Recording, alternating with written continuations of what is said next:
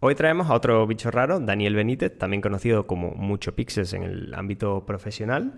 Nos conocimos hace 4 o 5 años, que se unió a un proyecto que arranqué en el mundo de los videojuegos y desde entonces pues ha hecho un montón de cosas súper interesantes como crear un curso de pixel art en Domestika, lo cual le ayudó a generar una audiencia. A raíz de esa audiencia creó una marca y esa marca pues ha ido sacando proyectos, además de crear assets digitales los cuales vende y tiene ingresos pasivos de esa parte, o ha sacado proyectos como los stickers oficiales de la casa de papel para WhatsApp o el juego del fantasma de la esclerosis múltiple con stream pues muy conocidos como Wismichu, Pandarina, Mr. Jagger y demás, y como Guinda, o al menos para mí, nos habla del estudio que se ha montado a 5 minutos de su casa, él le llama la, la Man Cave, y que desde que yo lo visité hace un par de meses no paro de pensar en ello y discutimos, pues oye, cómo eso también tiene un impacto en esa salud mental, en ese separar el trabajo y la vida laboral en casa, ese balance. Así que nada, vamos a ello.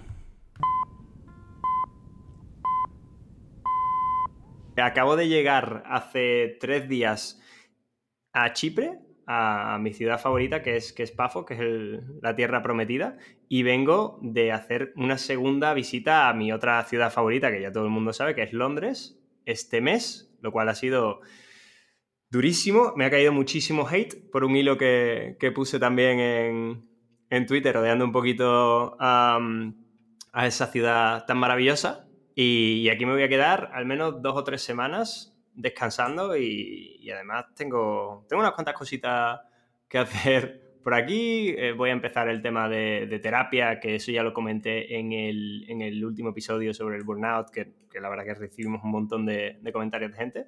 Así que estoy muy emocionado por estas semanitas. ¿Y tú por dónde andas? Yo sigo por Filipinas, sigo en Siargao. Estamos ahora mismo viviendo lo maravilloso de la temporada de lluvias, entonces eh, pues ahora cuando, cuando a esto le da, pues de repente cae un chaparrón que no ha caído en Sevilla en un año, pues aquí cae en 20 minutos, pero, pero luego desaparece. Entonces, bien, eh, aquí seguimos en, la islita paradisiaca y también contento porque en un par de semanas, si todo va bien, eh, volveré a Bali a visitar y a, y a, saludar, que tengo ganas desde que hace unos cuantos meses que, que salí de allí y tengo ganas de ver también cómo es eh, Bali con pandemia, ¿no? Una situación normal, así que ya, ya iremos contando. Pero todo, todo genial. Hoy eh, traemos a, aquí a un invitado especial que estábamos hablando antes fuera de, de micro de lo bien que se lo había montado, eh, ahí con su oficinita eh, que decía, tío, pues no se ve muy bien en la webcam, pero yo la he visto en fotos y, pinta y tiene pintaza. Entonces, bueno, no sé si tú quieres ahí me presentarlo y dar un poco de contexto, ya que os conocéis un poco más y empezamos. Bueno, pues hoy viene con nosotros eh, un buen amigo mío, Daniel Benítez, que también lo conocen por redes y por juegos que han, que han salido y alguna otra cosa más por ahí. También conocido como Mucho Pixels. Nos conocemos desde hace tres o cuatro años, que hemos trabajado juntos y también es una de las visitas obligadas cada vez que, que paso por, por Sevilla. Sobre todo hacemos mucho lo que se llama el desayuneo, que nos encanta quedar tempranito por la mañana a tomarnos tremenda tostada con, jamón. Así que, Dani, muchas gracias por, venir. Danos un high level ahora mismo de dónde estás y a qué te dedicas y ya entramos después en, en Berea. Pues un placer. Muchas gracias a vosotros por, invitarme. Eh, yo estoy en Sevilla, que es mi ciudad de siempre, nací aquí. Y además trabajo a cinco minutos de mi casa. he trabajado en algunos tiempos más, más lejos, pero poco a poco he ido acercándome hacia mi casa. Y bueno, me dedico al mundo de los videojuegos. Lo que hago es desarrollar videojuegos desde la parte artística. Yo lo que hago es el, el arte. Tengo un equipo trabajando en arte para videojuegos. Y, y desde hace unos seis años es mi, estoy dedicado al 100% con eso. Antes hacía más cosas, pero ahora mismo es mi profesión y no creo, no creo que vaya a cambiar, la verdad. Porque tú antes estabas en temas de, de publi y demás, siempre en el diseño, pero entraste en los videojuegos hace unos años, ¿no? Claro, yo empecé en el audiovisual en general, porque yo desde muy chico lo primero que dije fue voy a ser director de cine. Y de hecho lo, lo intenté, o sea, lo puse en práctica, he dirigido cortos, he, he liado un rodaje de tres días en Lebrija parando calles, o sea, me, me vine arriba con el mundo de, la dirección del arte, pero eh, es verdad que me desencanté de alguna forma, pues no sé, hubo ahí un, trajín con producción que no, me moló, lo que, lo que tenía en mi cabeza no llegó a ser el corto que después eh, salió y entonces como que me desencanté un poco, tiré por la publicidad. Después de eso estudié la carrera de publicidad. Eh, muchos años eh, ahí metido. Mientras estudiaba publicidad, estudiaba 200 otras cosas que me molaban más, ¿vale? Eh, me metí en una agencia de publicidad un año, vi lo que era realmente eh, trabajar en publicidad, lo que es quemarte como si fueras una cerilla, mm, no cobrar durante un año prácticamente, un equipo de la leche, muchos amigos, todo, toda la parte humana de puta madre, pero Mm, dije, mira, esto tampoco es que me mole mucho. Y ya estaba en una agencia más o menos buenecita, con lo cual digo, mira, eh, vamos a, intentar otras cosas, porque yo siempre he querido, pues yo qué sé, crear cosas un poco con un equipo y tal, pero que no, no vengan dadas por un cliente sota caballo rey, todo lo que tienes que hacer de este briefing no te salga. Me gustaba más experimentar y sacar cosas por, por mi pie o por el pie del equipo. Y entonces pues ya empecé en el mundo de, no de los videojuegos, sino me unía a unos cuantos amigos y teníamos en mente pues hacer cosas. O sea, ese, era, ese era el objetivo, vamos a hacer cosas. Y de hecho hicimos un montón de, cosas. ¿Ahí ya habías dejado la agencia cuando diste el, el, salto de vamos a hacer cosas o estabas por las tardes y demás? Yo dejé la agencia y al día siguiente me reuní con este grupo de, de colegas, bueno, diría que, no, éramos amigos. Ahora sí, ahora en perspectiva los considero amigos, pero, pero para entonces no nos conocíamos mucho. Eh, yo no, yo dejé la agencia y al día siguiente empecé con lo otro. No estuve en ningún momento haciendo ambas cosas porque es que de la agencia yo no, entraba de, mañana y salía de noche. O sea, yo, yo he pasado noches enteras en, la oficina de la agencia con el equipo. Entonces, estaba... Y, eso, y eso no nos gusta aquí, ¿eh? No. Eso, es algo que no nos mola. Para nada, eso de pasar noches en, la oficina. Entonces, ahora, que, es la parte, una de las cosas que a mí también me encanta, sobre todo por el nombre, que me parece que tiene un flow brutal, pero esa reunión con amigos, ¿en qué desemboca? Esa reunión con amigos eh, desemboca en un montón de ideas, mm, como os lo digo en serio, vamos a crear una red social. O sea, ese tipo de ideas, ¿vale? muy locas, que después eh, reculamos un poco y decimos, venga, ¿dónde está el dinero? Eh, no tenemos dinero, ¿sabemos hacerlo? Tampoco, venga, pues vamos a hacer lo que cada uno ya sabíamos hacer de antes, que es, pues yo a lo mejor diseñar logos, crear webs, el otro creaba webs, no sé qué. Empezamos a trabajar pues, en cosas para recibir un poquillo de dinero. Hasta que en un momento dijimos, mira, eh, hay que hacer algo que realmente nos mole a todos los que estamos aquí, éramos creo que cuatro en ese momento, y, dijimos, vamos a hacer algo que nos guste a todos por igual y vamos a poner aquí toda la carne en el asado durante unos meses, estamos hablando de que no recibíamos dinero de ninguno de los proyectos que hacíamos prácticamente. Y, y ya está, y aquí lo damos todo y que sea lo que Dios quiera. Y en esa reunión que tuvimos, que fue una reunión hablando de brainstorming de muchas cosas, decidimos que los videojuegos reunían todo lo que a unos y a otros nos gustaba. Eh, contar historias, el tema audiovisual, los videojuegos per se, que nos gustaban a, todos los que estábamos allí. Y esto estamos hablando de 2010 y... ¿Cuándo fue esto? A ver, salió el juego en 2018, pues estaríamos en 2016. ¿Vale? Entonces, eh, el hecho de crear videojuegos por entonces, si ya si todavía es algo raro, no entre nosotros, porque nosotros estamos ya dentro y hablamos todos los días de esto, pero si sales de nuestro círculo, todavía es algo que no se suele ni plantear. Pues por entonces todavía era muchísimo más raro. Y, pero empezamos a hacer un, videojuego, ideamos un Crossing Souls, que, terminó llamándose el juego, pero empezó por una campaña de Kickstarter que es una página web donde tú presentas una idea y si le mola a la gente, pues eh, pueden financiarte el proyecto a cambio de que cuando este proyecto se acabe, pues reciban lo que sea, ¿no? En este caso era un juego con un montón de, cosas extras. Y pasamos seis meses desarrollando solo la campaña. o sea, no habíamos ni empezado el, juego, ¿eh? Y ya, y ya llevábamos casi seis meses eh, haciendo, haciendo lo que luego sí se convirtió en un juego. Un juego que, que yo creo que es lo que me ha puesto en este camino definitivamente. Si tuvieses que explicarme a mí, ¿no? Me conoces un día de cervezas y te digo, oye, ¿y tú a qué te dedicas, no? Y yo te digo, pues yo consultor, que también ahí pues entra un mm. montón de... Hay un paraguas enorme. Sí. Pero bueno, yo para sacarme la conversación, le digo, yo consultor, ¿no? O como Jaime dice, yo a marketing, ¿no? Y tú me imagino que tú te dirás, pues yo hago videojuegos. No, pero habrá alguien que te diga, pero eso de hacer videojuegos, ¿qué es exactamente?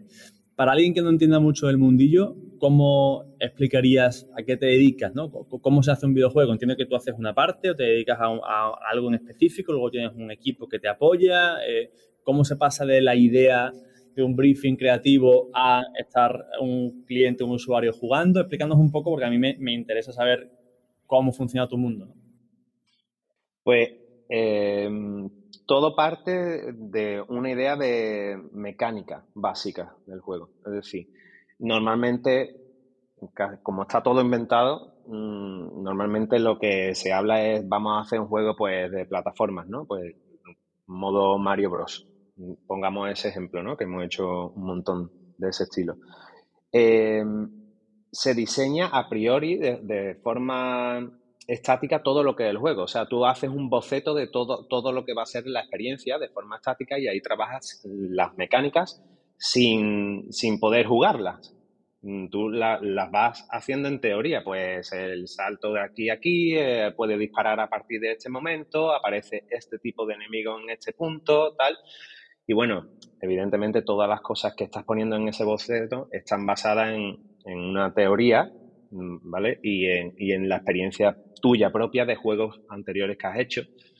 Eh, y, de ahí ya, digamos que vas puliendo en todos los aspectos. Vas puliendo el arte y vas puliendo la programación. De todas, eso eh, de forma súper básica, ¿vale? Pero hay muchos tipos de juegos. Por ejemplo, yo hago juegos para móviles.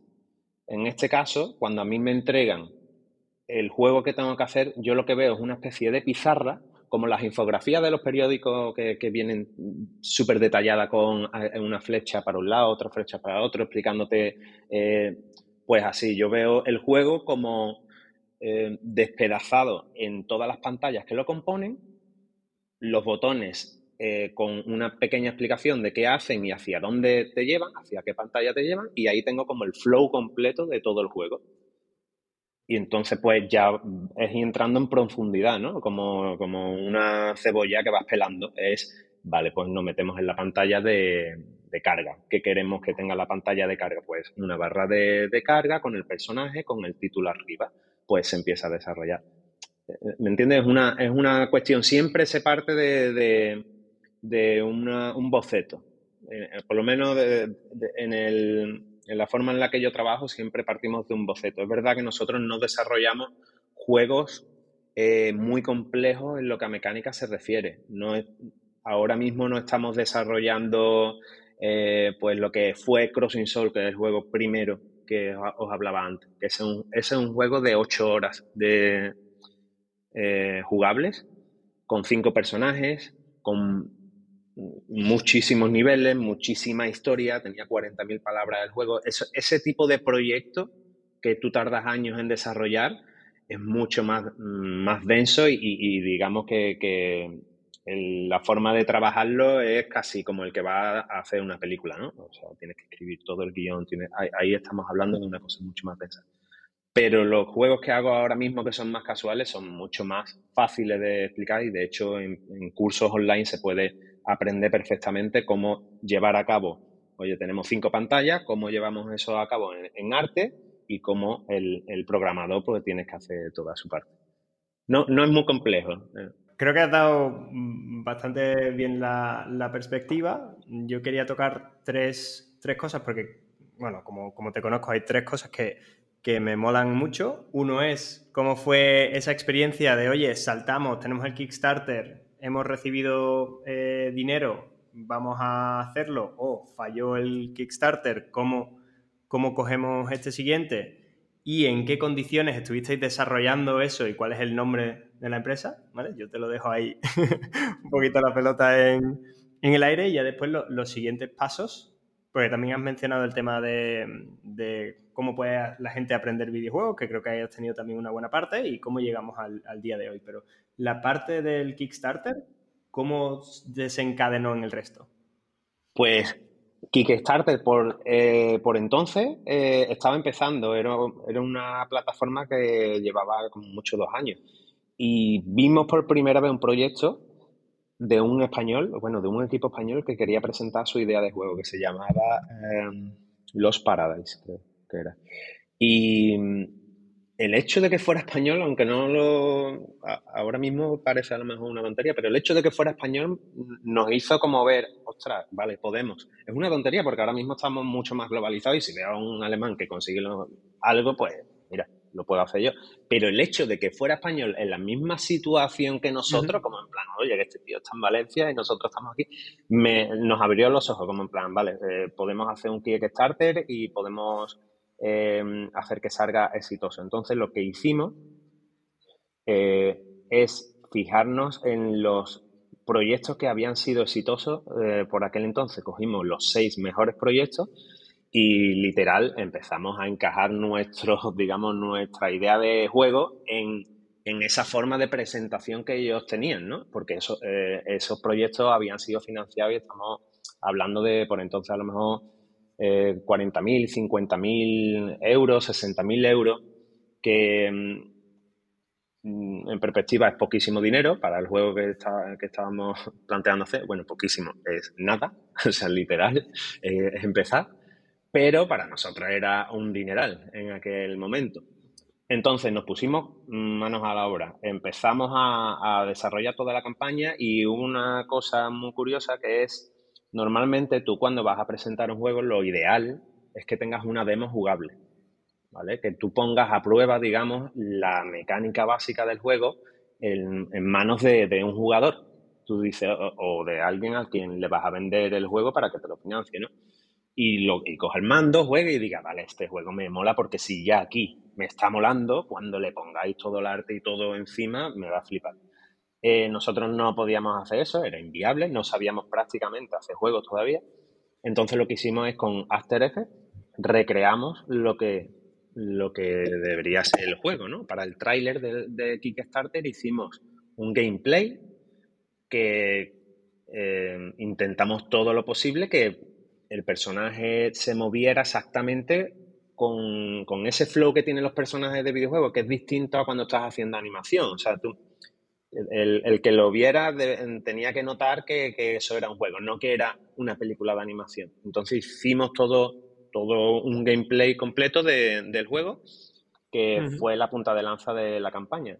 Y nada, la sacamos a, una vez acabada, la, la sacamos, hicimos un montón de trabajo de redes sociales, por Twitter, me acuerdo que, llegamos a, a, tener bastantes seguidores. Eh, y y en el momento en que la campaña estaba en activo, que duraba 30 días, es decir, la campaña no es de un solo día y a ver cuánto dinero recibe, sino dura 30 días y tú tienes como una escaleta de highlights, ¿no? Como momentos cumbre cada semana que para incentivar.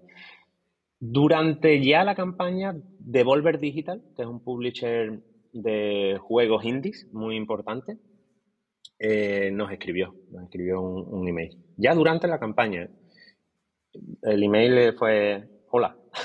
o sea, es que, eh, claro, eh, ellos mm, saben que nosotros sabíamos quiénes eran, ¿sabes? O sea, no, ni siquiera desarrollaron nada más, como en plan, hola, eh, queremos hablar, o algo así, no me acuerdo exactamente, pero fue o sea, una línea. Y ya con esa línea tiramos cohetes en, en nuestra oficina, entre comillas.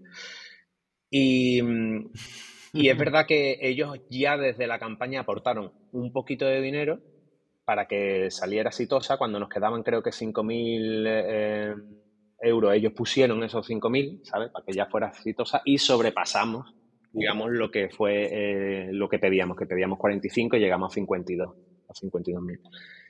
¿Cómo conseguisteis los, porque creo que es una pregunta que se hace todo el mundo, que le da miedo hacer un Kickstarter, ¿no? Un crowdfunding de ya, pero ¿cómo voy yo? ¿De dónde saco yo 40.000, 50.000 euros? En vuestro caso teníais ya audiencias em, creadas, eh, fueron familiares, amigos, eh, fue gente del mundillo que quería ver el juego hecho realidad. ¿Cómo conseguisteis esos primeros 40.000 euros? Pues fue bastante orgánico. Es verdad que tiramos de familia, pero no era suficiente. O sea, estamos hablando de... Y sobre todo cuando tú pides dinero de alguna forma, eh, las familias pueden hacer mucho ruido, ¿no? Pero la inmensa mayoría pues no, no pueden aportar. Además, el proceso de ya solo de pagar en Kickstarter, eh, yo me acuerdo que yo hice una especie de infografía para mi familia, o sea, un pedazo de, de, imagen súper elaborada de, mira, con PayPal aquí tienes que pinchar, no sé qué, porque es que era difícil, o sea, era muy difícil. Y eh, fue súper orgánico. Yo no, por Twitter es que las cosas funcionaban bastante bien. O sea, tú solo con poner un hashtag por entonces, GameDev, bueno, todavía sigue, ese hashtag es, todavía útil. Pero es que por entonces era como un tubo que te llevaba a que la gente del mundo de los videojuegos te viera. O sea, ahora mismo no, no funciona, creo, de esa manera, o no, no, me parece que no es tan efectivo, pero por entonces era como, oye, que quiero que veáis esto y, y ponías ese hashtag y, y, todo lo que tú mandabas ahí, pues iba recibiendo su impacto. Claro, eh, la campaña duró un mes. Nosotros estuvimos trabajando cinco o seis meses antes, pues todo ese tiempo estuvimos ahí, dale que te pego. O sea, fue una cosa intensa de todos los días. Y, y cuando ya la campaña estuvo en activo, pues tuvimos cierto empuje, hubo alguna, algunos medios que se hicieron eco, no muchos, pero, pero bueno, lo suficiente como para salir exitoso con, con lo que pedíamos. Pero ya os digo, nada más que empezamos a desarrollar el juego, ese dinero daba para bien poco. O sea, vamos, si queréis, hablamos de la proporción, pero estamos hablando de que eso, yo qué sé, sería, que no, no sé ni decirte, menos de un 10% de lo que finalmente. Pero ¿cuánto cuesta un... Bueno, no cuánto cuesta un juego, me vas a decir, depende, pero ¿en qué se va? ¿Cuáles son las partidas de un videojuego? O sea, e, ese 10%, esos 50.000 euros que eran un 10% del total, ¿dónde se va el dinero? Voy a hablar del ejemplo de Crossing Soul, un juego grande, ¿vale? Un juego que, su objetivo era acabar en PlayStation, en, todas las consolas a nivel internacional. ¿En qué se va el dinero? Eh, por supuesto en el desarrollo, en los artistas y en los programadores y en los que traducen el juego y en todo el que está involucrado, digamos, en el desarrollo. Hay una partida grande para marketing, bastante grande, eh, para salir en prensa, para llevarnos al equipo a las ferias de, en Alemania, en Los Ángeles, eh, al E3. por entonces era presencial y, bueno, ahora creo que ha vuelto, ¿no? Pero era top y, y eso costaba, estar allí costaba una pasta. Mm, en marketing se va mucho, en testeo del juego se va a otra partida, porque al ir a tantas consolas tienes que asegurarte, primero que el juego va bien a, nivel general, ¿no? que, funciona, que es entendible, que, lo que tú estás diciendo en el juego, el, flow propio de los personajes, de lo que tienes que conseguir, funciona y se entiende, y después que, tiene el mínimo de bugs posible. Esa partida de testing es importante también. Y mm, grosso modo, yo creo que, que esas son las partidas más importantes. Desarrollo, marketing, testeo y, mm, y bueno, y adecuar el juego a cada una de las consolas también. Porque si vas no es lo mismo, el juego no es un archivo que se puede reproducir, digamos, en PlayStation y en Xbox sin retocarlo. Tú tienes que adaptar eh, ese archivo, por hablar de forma eh, simple, a, cada una de las plataformas. Y eso también es un equipo externo. En nuestro caso, eh, la mayoría de los portings, que se llama, lo hizo un equipo externo y eso también es una partida en juegos grandes. En juegos pequeños, algunas de estas cosas que he dicho, exceptuando el equipo de desarrollo y un poco de marketing, las puedes quitar, porque son juegos que a lo mejor tienen un alcance más pequeño. Y yendo rápidamente por encima, ¿cómo fue vuestra oficina de desarrollo? Y cómo... Tío, que necesito que, cuentes el nombre del estudio. A ver, el, el Fouratic te refieres, ¿verdad?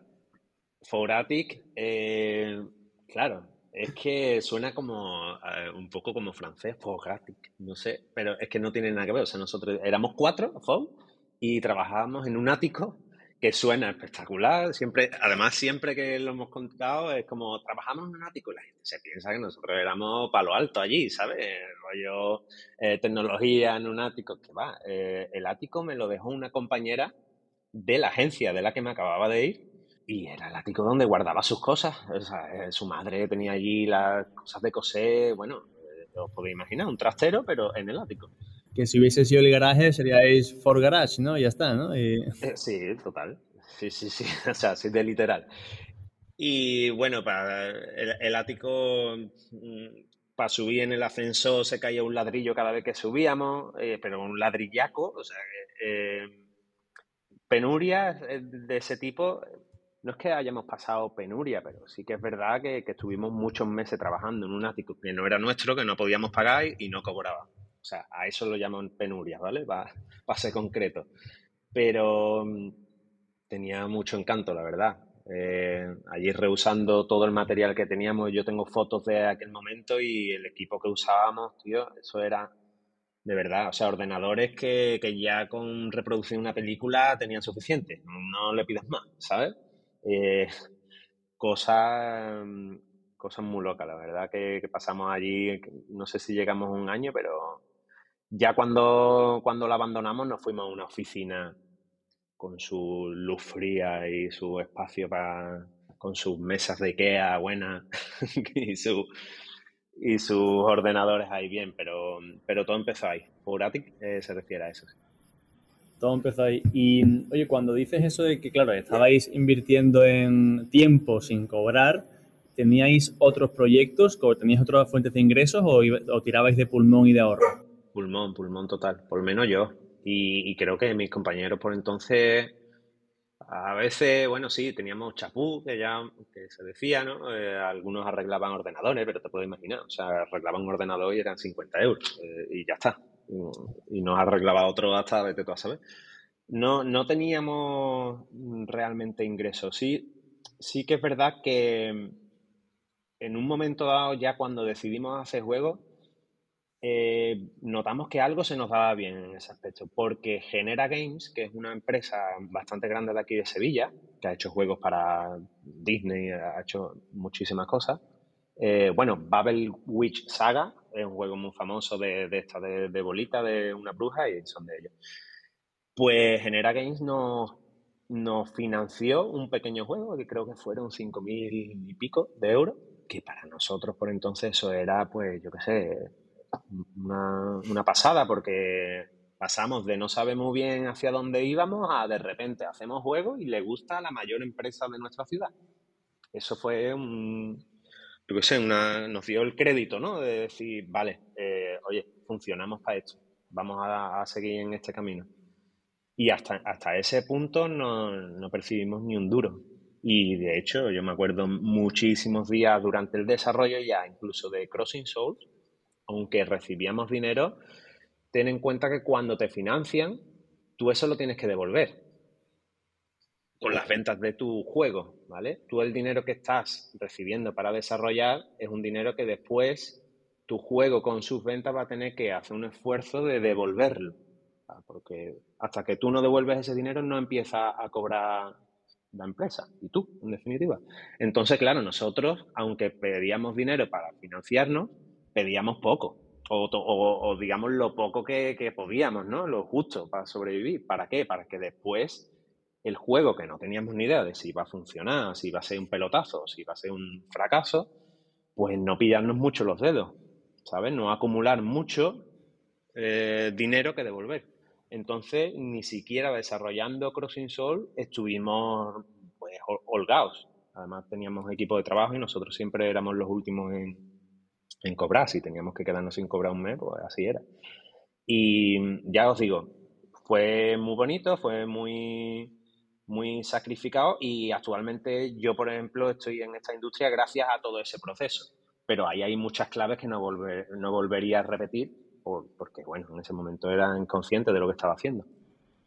Total. Bueno, pero eso es el camino de, de todos, ¿no? Los que empiezan en cualquier industria. Claro, ya de aquí ¿Cómo pasamos entonces del Foratic, esa etapa, a mucho pixel? Eh, ¿Hay un intermedio o ya vas directamente y te montas por tu cuenta? O a, día de hoy entiendo que esa es, ese es el nombre de, tu... Es, quien es quien lo que te representa, ¿no? Es el nombre de tu compañía, es el nombre de tu marca y es por lo que trabajas o, cómo funciona. Pues mira, terminamos la etapa Crossing Souls, ¿vale? Sale el juego al mercado. Como os acabo de explicar, tuvimos que esperar unos cuantos de meses hasta, hasta pagar al publisher para nosotros poder recibir dinero. Entonces, ¿qué pasa en esos meses? Que te ves mm, en un momento duro porque no tienes ingreso y no tienes un proyecto andando, porque claro, ya lo acabas de soltar. O sea, se trata de aguantar, ¿no? De hacerte la cochinita ahí y tener paciencia. Decir, en ese momento estábamos tan... Eh, después de tres años de desarrollo estábamos tan cansados en ese sentido de haber desarrollado un juego tan denso y tal, que, pues, oye, cada uno siguió por su camino. Somos una familia, somos amigos, pero no seguimos desarrollando otro juego del tirón, ¿sabes? Eh, nos quisimos coger caminos distintos y entonces, yo creo que ahí ya acabé en la torre, creo que fue el, siguiente paso, ¿no, Jaime? Es que Jaime y yo nos conocimos ahí en, la torre, digo, en la torre Pelli de Sevilla, que hay unas cuantas de empresas tecnológicas, y, de juegos también. Y ahí creo que fue el siguiente paso. Eh, Eso fue, Dani, eh, creo que fue la entrevista más casual, literalmente. Quedamos cerca de tu casa para tomar un café en la cafetería de, al lado de tu casa y ahí te conté el proyecto, el proyecto que tenía en mente. Sí, yo, yo, me acuerdo mucho. Eh, a Jaime y a mí nos puso en contacto Juan Diego, que es uno de los desarrolladores de Crossing Soul, ¿vale? Y me acuerdo mucho de, contarme tú el proyecto, creo que por entonces necesitabas una web eh, o algo así, como poner en pie una web. Y estaba yo en mi casa, en el estudio de mi casa, y en, el mismo día hice unas cuantas de cosas, como que, que tú llegaste y, lo viste y dijiste, vale, me vale. me, me, acuerdo mucho de ese momento de como Vale, ha habido feeling, nos caemos bien y tal, pero en, lo que acabas de hacer me vale. Y ya empezamos a trabajar, creo, a los dos días estábamos todos en, la torre, ya trabajando juntos. En un proyecto que, bueno, tenía su parte gaming, pero era distinto a lo que es un juego de ocio, entretenimiento, como puede ser Crossing Soul. Tenía otras características. Y ese fue el, siguiente paso. Ya os digo, como tuve que hacer un poco de de tiempo y no tenía proyecto, pues claro, necesitaba comer. Y, esto surgió y tuvimos ahí una oficina, un equipo de puta madre entre, entre Juan Diego, Jaime y, yo. Y estuvimos ahí unos cuantos meses. Lo que pasa, no sé si quieres que, siga adelante hasta llegar a muchos pisos. Sí, a mí, me, a mí la, la parte que me gustaría que mencionaras también es cómo entra que es una experiencia interesante porque el tema startup y, tal, ya eso eh, se cuenta bastante, pero creo que no es tan común cómo empezaste a, tantear el tema de, los cursos mm. y cómo eso ya después te llevó a tener como una audiencia y, la marca, ¿no? Sí. Pues lo de los cursos eh, en Domestica, que es una plataforma, eh, es bastante internacional, pero creo que es muy fuerte en LATAM, ¿no? En Latinoamérica y en, y todo lo que habla hispana. Eh, se contactó conmigo porque, bueno, yo el perfil de Instagram, no lo, sinceramente, no, no lo muevo mucho, pero supongo que buscarían a alguien de videojuegos y, y vieron conmigo, ya sea por Crossing Souls, ya sea por, por mis redes, vieron conmigo y me llegó un mensaje de si estaba interesado en hacer un, un curso. Ahí estaba yo en la torre todavía. Y, y bueno, yo conocía Domestica, de hecho yo había hecho un montón de cursos de Domestica, gloria bendita, porque es que eso eh, te da unos conocimientos que muchas veces es muy difícil tener eh, o obtener en, escuelas normales incluso, y, dije que sí, del tirón. Es verdad que dije que sí a dos cursos, a, realizar dos cursos de una sola vez, y, fue, fue un parto, fue un parto.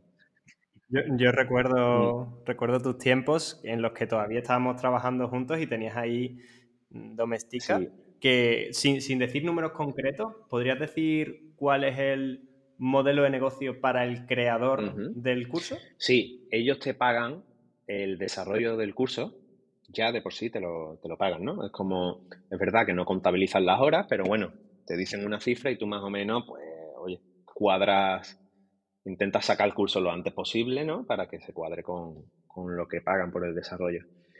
Y después tienes un porcentaje de cada venta.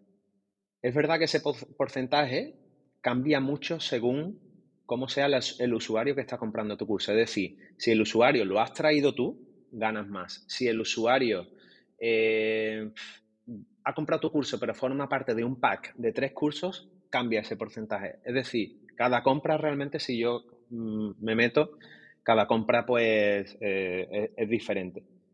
Pero mm, la verdad que, que sale muy bien. Mm, cuando lo estás desarrollando, recibes un dinerito por, el desarrollo y después yo no, yo no esperaba mucho, ¿eh? O sea, yo esperaba, digo, bueno, este curso se venderá dos o tres meses y después caerá en picado hasta llegar a, literalmente a cero.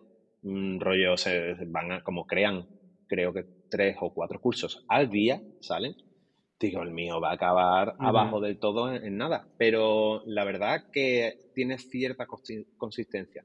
Tiene picos, como todas las, cosas que, están siempre en venta, cada mes es diferente, pero llevo ya dos años y medio, tres, creo, que desde que saqué los dos primeros y siguen vendiendo. De hecho, el primero es el que más vende. He hecho tres cursos. Y el primero que hice del todo, que suele ser el de entrada, porque es el que explica las cosas más básicas, sigue, sigue vendiendo. Y eso es porque tienen un, yo creo que tienen un sistema de publicidad de los cursos que va esa, exactamente a la gente que, creen que, va a querer hacer ese curso. Es decir, mi curso de videojuegos no va a una inmensa audiencia que no está relacionada con videojuegos, va exactamente a personas que han clicado o que han estado interesados online en el mundo de los videojuegos. Entonces, siempre hay un chorro ahí de gente que entra. Muy buena esa, ¿eh? Llevas tres años desde que hiciste los cursos, luego tienes que hacer algún tipo de, de actualización o ya es ahora a día de hoy es 100% pasivo. un ingreso 100% mm, pasivo? Mi realidad es así, es 100% pasivo, pero está en ti también la actualización del curso, ¿vale? Eh, yo hice tres cursos y es que están bastante, bastante cerrados. De hecho, muchos alumnos me piden uno más, pero yo sé que es que no hay nada más que explicar en lo que a pixelar se refiere, porque mis cursos son de cómo hacer videojuegos con la técnica pixelar. Y mm, eh, nada más que sacas el curso, es verdad que entra un chorro de alumnos y alumnas del tirón y tú ves los fallitos pequeños que antes no veías en tu curso, ¿no? Oye, pues eh, te falta explicar aquí bien o, aquí estás hablando de una cosa y realmente no se ve en el vídeo, tal. Eso lo pules en los primeros meses. Pero después está en ti el estar más en la comunidad o estar menos. Lo más que puedas hacer es estar presente en la comunidad realmente, porque al ser cursos online son vídeos. Entonces, no es tan fácil meter un extracto de vídeo nuevo, ¿sabes? Hay un equipo de producción, entonces eso no es tan fácil como el atender a tus alumnos en la comunidad, que sí lo hago, pero es que se autocontestan, tío. O sea, es que de verdad, o sea, son, son, tantos, porque la verdad que son miles de alumnos ahí funcionando, y oye, eh, no se mete el, código para, abrir el programa. Cuando yo me he metido ya, ya está contestado. O sea, ya hay alguien que está tan inmerso en el curso y que tiene tantísimas ganas que ya ha contestado por mí y yo lo que hago es, oye, pues le digo siempre muchas mm. gracias al que ha atendido eso, porque es que no me da ni lugar. Pero es 100% pasivo, sí, sí. Qué bueno, qué bueno. Eso es típico de, bueno, las, iba a decir de las comunidades, pero bueno, de las comunidades que están bien hechas, ¿no? O de la gente. Eh, esto es Filipinas Real Life. Muchas cosas no pasan ahí en Sevilla, ¿eh? Esto es algo bueno que, ocurre, no sé si en todas las comunidades, pero sí en las que eh, se coincide, ¿no? Un buen contenido con, lo que tú decías, ¿no? Un número alto de usuarios, que siempre hay un porcentaje de motivados, ¿no? Y los motivados son maravillosos para, los que creamos el contenido, para los que, eh, los que dinamizamos esas comunidades porque como tú dices, bueno, pues son apoyos importantes y, mola un montón que tengas eso y mola un montón que tengas esos ingresos pasivos. Entiendo que el contrato ya es de por vida o, tiene una, fecha de duración. Es de por vida, o sea, el curso ya se queda ahí. De hecho, yo sigo cursos, tengo cursos del principio de doméstica y, todavía están ahí y sus profesores lo atienden de vez en cuando. No tiene, a ver, entiendo que tendrá un final, pero natural, ¿sabes? O sea, algo pasará en algún momento que o cierre la empresa o me vaya para el otro barrio y ya está, pero, pero no hay nada establecido de 2028, pues acaba. No, no, no. Vale, y, y, en este punto, súper interesante, me, me parece guay el tema de, vale, creas el curso, tienes una comunidad de alumnos a las que les puedes enviar notificaciones o comunicarte con ellos, tal y cual, ¿cómo enlazas o cuándo tienes el clic de, ostras, tengo X cursos, tengo esta comunidad que sabes que te va a comprar porque ya te ha comprado cosas, de ahí, ¿cómo llegamos al momento de, oye, mucho píxeles, cómo se traduce o cómo ayuda a esta comunidad a ese crecimiento de mucho? Eh, bueno, no es que me diera cuenta, es que mm, en un punto me resultó evidente que el pixel art era el eje que había guiado pues mis últimos pasos, ¿no? Eh, yo no lo pretendía así, yo no hicimos Crossing Souls con la técnica pixelar porque es un poco la manera más fácil de introducirte a hacer un videojuego, ¿no? Es una técnica muy eh, no es que sea sencilla, pero puede ser muy sencilla. Tú la puedes complicar, pero puede ser un personaje muy sencillo. Entonces, Crossing Soul, pixelar Después, eh, los, cursos, los tres cursos de doméstica sobre cómo hacer pixel art. Y yo ya me planteo, digo, tengo que tener una marca pixel art.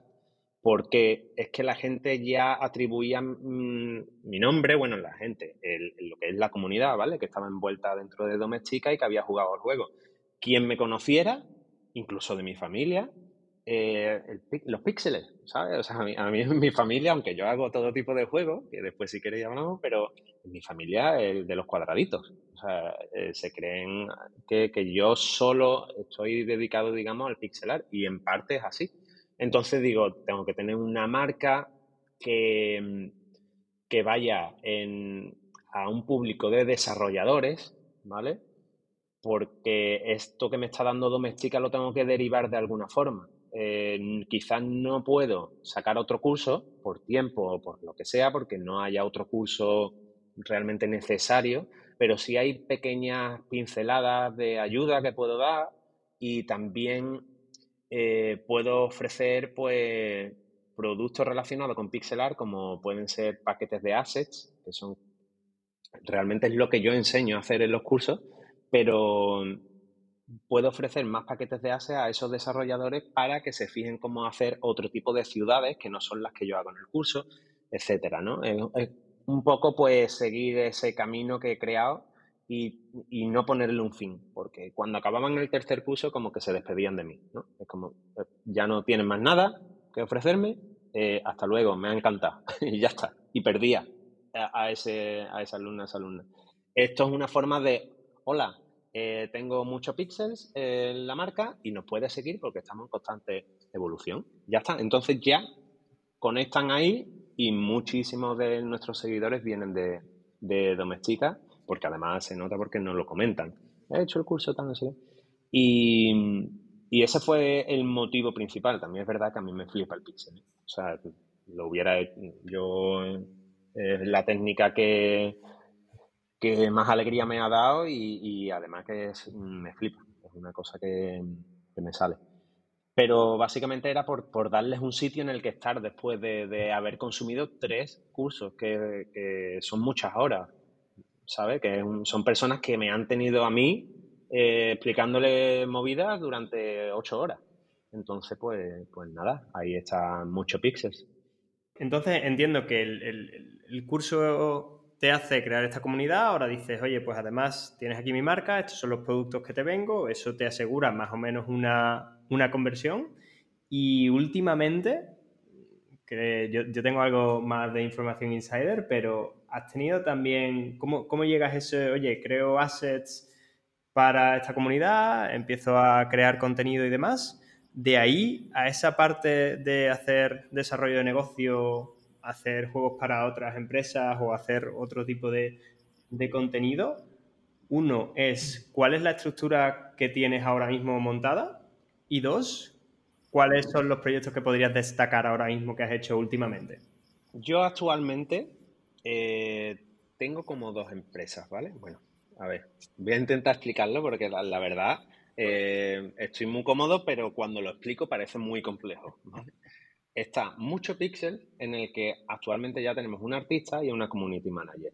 Yo, con mi otro socio, que es Jesús, eh, también estamos ahí. Yo como mm, artista también eh, por momentos, pero bueno, dirigiendo lo que es la parte más de pixelar y mi socio lo que hace es dirigir la parte más de estilo eh, artístico, porque él viene del mundo de los efectos especiales, eso es ya otra historia. Él trabaja en una empresa de efectos especiales. Entonces, en mucho pixel llegó un momento en que yo coqueteé con meter personajes pixelar en entornos realistas. Porque estaba experimentando. Metía a un personaje corriendo en un salón que era real y le puse musiquita, tal, eh, y, funcionó súper bien en Instagram, empezó a crecer. Ahí ya eh, el que terminó siendo mi, socio, me habló y dice, tío, esos efectos especiales, yo pues, somos colegas de toda la vida, vamos a hacer cosas juntas, vamos a intentar mezclar. Entonces, de ahí en adelante, mucho pixels es pixelar, pero a la vez van, intentamos estar a la vanguardia de esa técnica. Es como una marca donde siempre vamos a estar intentando empujar esa técnica hacia modernizarla o, o jugar con ella de forma que no se vean otras marcas. La estructura, eh, el artista, la community manager y eh, hemos tenido proyectos muy interesantes como eh, un paquete de stickers para la casa de papel, un paquete de stickers oficial de WhatsApp. Esto es una carambola del destino, ¿vale? Que pasó ahí, la verdad. entre que nuestros vídeos estaban mm, siendo populares, digamos, en, Instagram, los vídeos que, hacía con mi socio mezclando pixel con realidad, se movieron muchísimo, eh, pues nos escriben de Facebook y nos dicen que tienen Facebook eh, igual WhatsApp, ¿vale? Eh, nos dicen que quieren hacer algo para la quinta temporada de La Casa de Papel especial con el pixel art. Porque cuando Normalmente cuando nos llaman marcas eh, es porque quieren ir a un público de una edad concreta y el pixel art como que justo encaja con un tipo de, eje ahí, ¿no? Y nos dicen que eso, que quieren crear un paquete de, con los personajes de la casa de papel para que sean stickers en WhatsApp. Y allá te vamos. Entonces ese fue el primer proyecto grande de Mucho Pixel. Después creamos, eh, desarrollamos un pequeño juego para esclerosis múltiple España, ¿vale? La organización principal de esclerosis múltiple España, que llevamos dos años haciéndola y el primer año fue muy bien, se involucró algunos streamers como Wismichu, pero el segundo año, que ha sido hace, bueno, ha acabado hace apenas 20 días, eh, ha sido bastante eh, mejor porque se han involucrado pues Mr. Jagger, Pandarina, eh, otra vez Will Mitchell, El Capo, Dayo Script, o sea, hubo un día en concreto en el que se hizo un stream solidario donde todos estos streamers jugaron al juego, ¿no? Y para nosotros en Mucho Pixel, pues eso también fue un hito porque seguimos a todos estos streamers y, creemos que ahí es donde está realmente ahora mismo la chicha, ¿no? Donde se, se mueve el mundo de los videojuegos, como haya un videojuego que le dé a esta gente por jugarlo, sabes que ese juego tiene una vida larga ahí. Y, bueno, que se involucraron todos, eh, por supuesto, por el tema de la esclerosis múltiple, jugando nuestro juego, pues fue un hito para nosotros.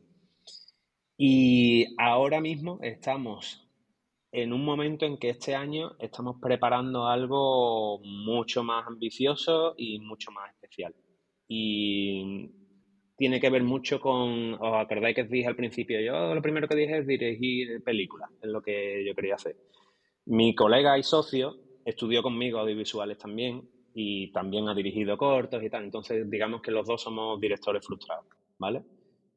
Y tenemos ahí, tenemos ahí un proyecto con mucho pixel que va más a lo audiovisual sin dejar de lado el mundo de los videojuegos, pero es tan ambicioso que casi que no lo cuento todavía porque puede ser que, mira, que al final se vaya al traste y tal, ¿sabes? Pero, pero ahí es donde quiero depositar los próximos años. Quiero que pasen 20 años y mira atrás y diga, ostras, hice esto e, y era lo que es como la comunión de todo lo que he ido haciendo a lo largo de mi vida profesional, eso es. ¿Vale? Y ahí estamos trabajando ahora mismo. Hemos parado un poco el carro porque con el desarrollo de juegos ya empezábamos también a recibir llamadas de marcas que no eran muy interesantes, digamos, para, o sea, son interesantes, pero no para nuestra visión de mucho píxel, ¿vale? Cuando tú haces un proyecto que más o menos llama la atención, es como que marcas similares a ella te empiezan a llamar porque quieren lo mismo. Y es muy fácil caer en el desarrollo de lo mismo cinco o seis veces. Y a lo tonto eso se te puede llevar dos años de, lo que es la, mm. el desarrollo de la marca, pues dos años haciendo lo mismo, ¿no? Como churro, pa, pa, pa. Y como esta marca nace de, para hacer lo que realmente nos entusiasme y nos apasione, hemos parado un poquito el carro ahí y vamos a hacer este proyecto que os, comento. Ojalá salga adelante y ya en el futuro podamos hablar de Pues entonces, así será el, el siguiente episodio contigo. Cuando venga, pues nos contarás cómo, cómo va, cómo ha salido y si no sale, también nos encanta el, saber, oye, eh, tenemos una idea, tenemos un proyectazo y tal, pero no sale, no salió y fue un fracaso. Eso también, nos, encanta verlo.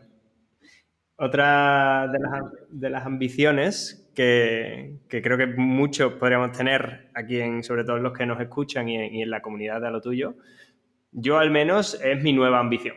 Y desde que me la enseñaste hace dos o tres semanas, o sea, hace dos o tres meses, es mi nueva ambición de, vida. Y mira que me paso el día viajando por el mundo. Pero me, encantaría que, hablases un poco de, bueno, tienes una oficina a cinco minutos de tu casa, literales, y es para ti solo.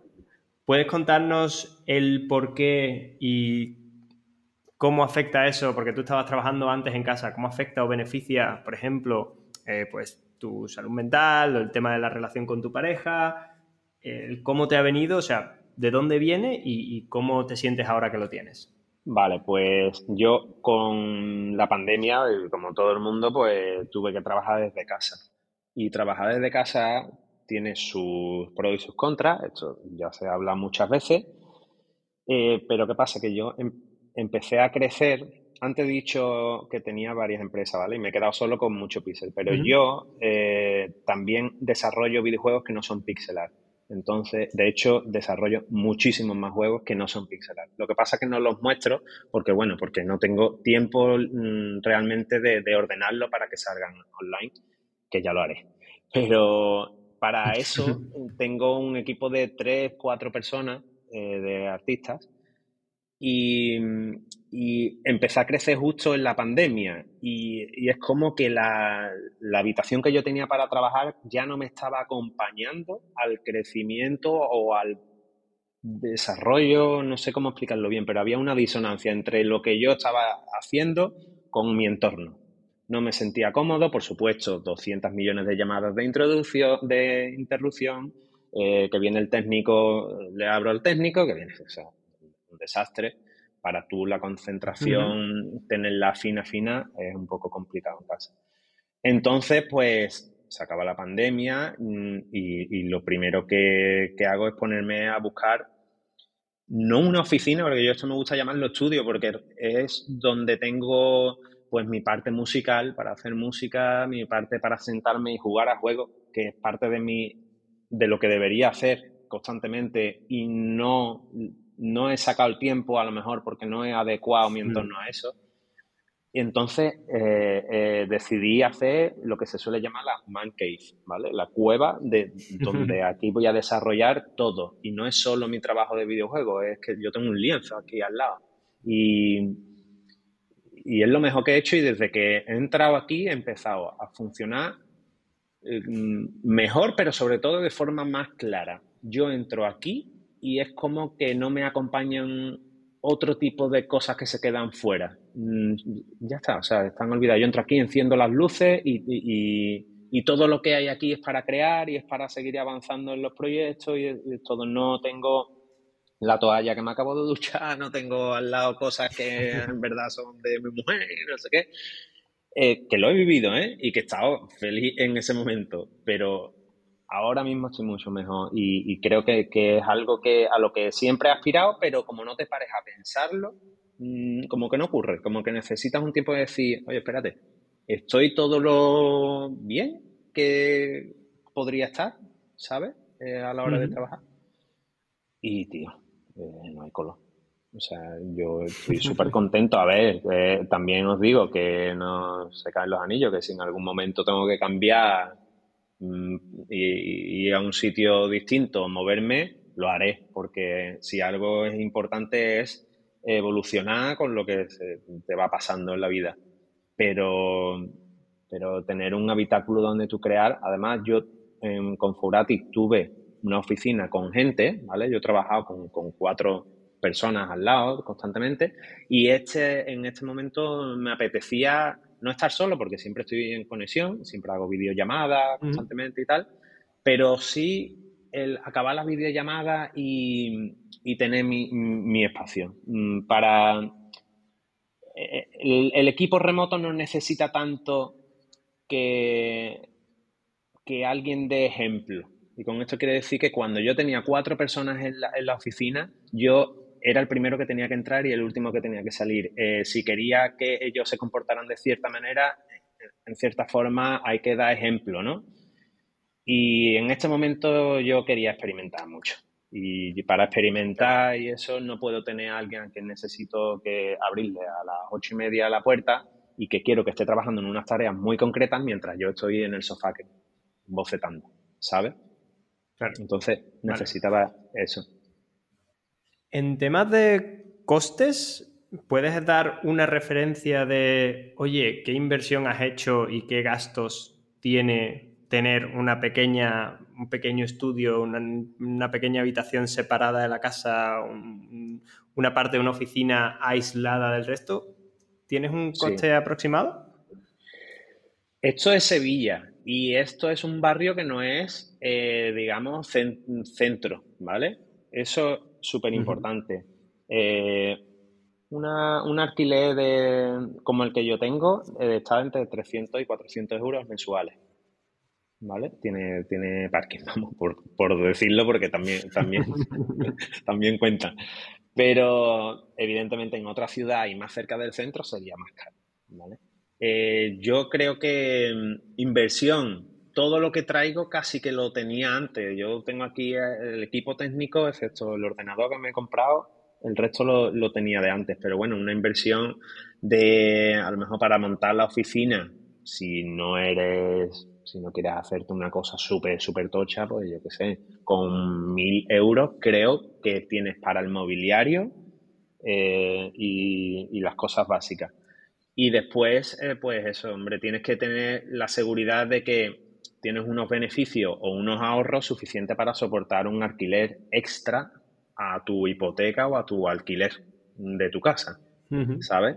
Eso creo que es lo más importante. Llega a un punto, a un pequeño equilibrio que tú sepas que tú el alquiler de la oficina o del estudio no está en la cuerda floja siempre. Porque entonces, oye, mejor no estar en la cuerda floja y para eso tienes tu casa. Pero ya una vez que eso deja de ser un problema porque tengas ahorro, porque tus beneficios sean más altos, creo que, que no, no es eh, caro, no es caro. Yo lo que tengo aquí, es, vamos, esta oficina cuesta 325 euros al mes.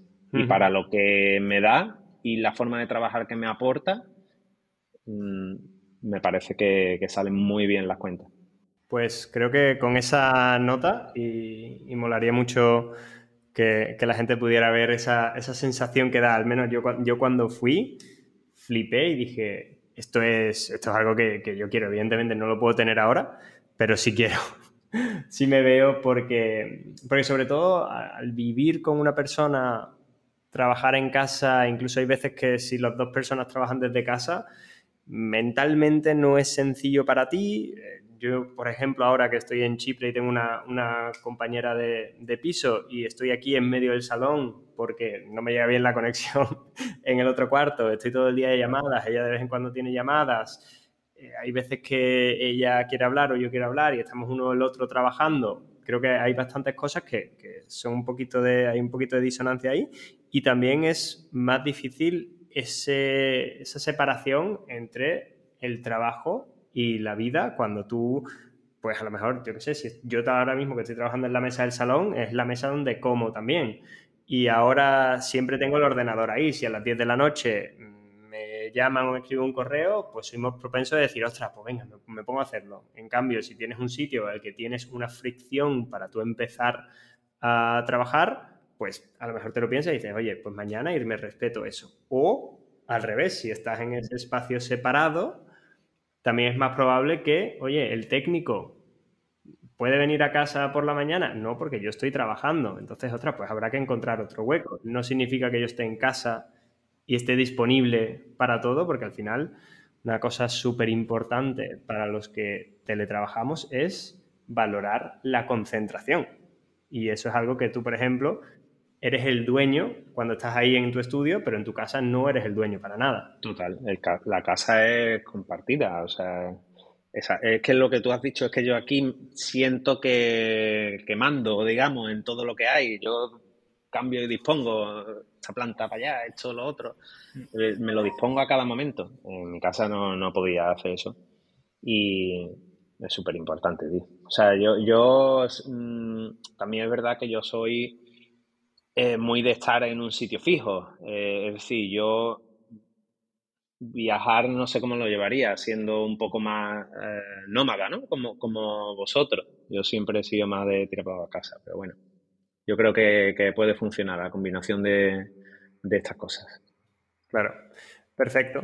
Pues, tío, yo creo que por nuestro lado, y hay mil cosas más que, podríamos sacar, también teniendo en cuenta que, que nos conocemos, pero una de las cosas que siempre preguntamos es, oye, ¿dónde te pueden encontrar y dónde pueden ver esas creaciones que haces que son súper chulas? De hecho, yo tengo una en mente que probablemente cuando promocionemos el, canal, eh, recuerdo perfectamente cuando empezaste a crear esos, esos vídeos en Instagram en los que le metías música y ahora salía un, eh, un personaje eh, de Pixel en medio de tu salón o de tu entrada bailando o dentro de la ducha, súper super divertido, súper guapo. Y creo que pondremos unas cuantas cosillas por ahí, pero ¿dónde crees que es mejor que, la gente te, te, busque o dónde te gustaría que si tienen alguna pregunta o algún interés con respecto a lo que haces, te contactaran? Pues en muchos pixels en Instagram creo que es el mejor sitio donde actualmente se puede ir porque no solo van a ver claramente los proyectos, porque solemos sacar todas las imágenes y todos los posts, sino que también pueden preguntarnos de forma mucho más fácil por ahí, sino también en muchopixel.com y a raíz de ahí ya puede ir a todas las redes sociales que tenemos. Pero bueno, Instagram digamos que sería el, el top donde yo enviaría a cualquiera que quiera preguntarme lo que sea. Pues que se vayan para allá. A mí no, no hablaba mucho y, me hacía gracia porque tengo aquí un ruido de, Hablabais de desconcentración y todo esto, y tengo un ruidazo de perros de fondo que no es normal. Y, y, estaba pensando en si tuviese un lugar donde. Y oye, no es mala idea en hacer un coworking individual. Eh, es Un modelo de negocio en el que tú tengas tu oficina cubito con todas las cosas muy bien equipadas para personas individuales que quieren ir y salir. Claro. Ahí la dejo, por si alguien la quiere recoger, que, la monte, que la monte, pero no es mala, ¿eh? No es mala. Yo, yo, pagaría, yo pagaría por eso en diferentes ciudades. Pues Daniel, oye, gracias por el espacio, por el tiempo, por contarnos un poco más sobre todo lo que haces. Pixelado, ¿no? Ha sido un placer conocerte y, esperamos, bueno, vernos, en este caso, como los tres somos de Sevilla, pues ojalá vernos prontito con una cervecita por, por algún bar de por allí y, seguir disfrutando de lo que venga. Aquí os espero, aquí tengo un, un frigorífico de cervecita para vosotros, cuando queráis. Vale.